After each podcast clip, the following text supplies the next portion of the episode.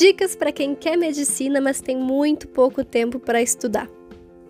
Gente, a primeira coisa é quebrar esse mito de que para quem, quem quer passar em medicina tem que estudar 12 horas por dia. Gente, isso não existe.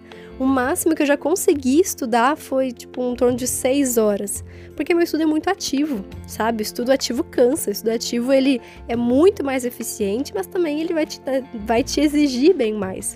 Então, assim, eu vou falar para vocês que a maior parte dos dias eu estudava entre 2 e 4 horas diárias. Né? Eu vejo que grande parte de vocês, encaixando aqui, encaixando ali, tem esse, esse período de duas horas, sabe? Eu não quero que vocês varem madrugada, eu não quero que vocês mexam muito, sabe? Só que sabe quando que eu mais estudo? Especialmente porque, vou dar o exemplo da própria medicina, né? Que é um curso integral, é um curso que exige muito estudo e você ao longo do dia não tem tempo, você tem tempo quando chegar em casa. Eu sempre trabalhei, então eu também tinha que chegar em casa e trabalhar, então assim, também me restava muito pouco tempo. Mas sabe onde é que eu começava a me organizar?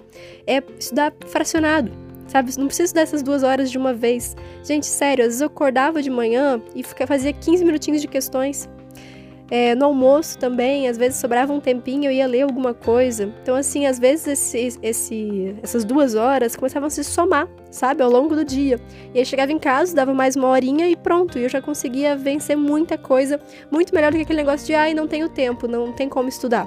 Sabe, tenta fracionar, tenta cada cinco minutinhos você conseguir estudar já é uma grande vitória. Faça esse somatório ao longo do dia e não tente estudar duas horas seguidas ou quatro horas seguidas, você não precisa disso.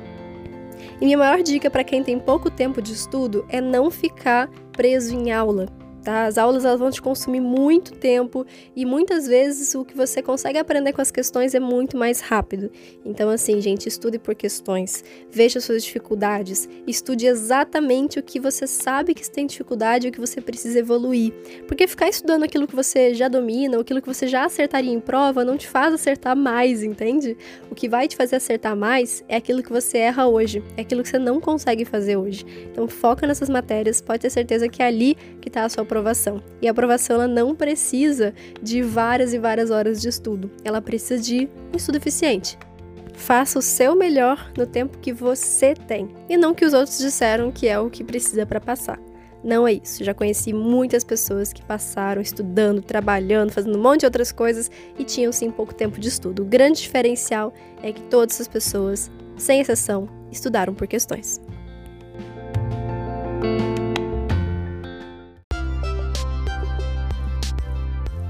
Eu sou a Sara Schaumeyer, médica pelo FRJ e mentora de vestibulandos. Hoje você ouviu mais um episódio do podcast, o podcast do arroba Método Questiona.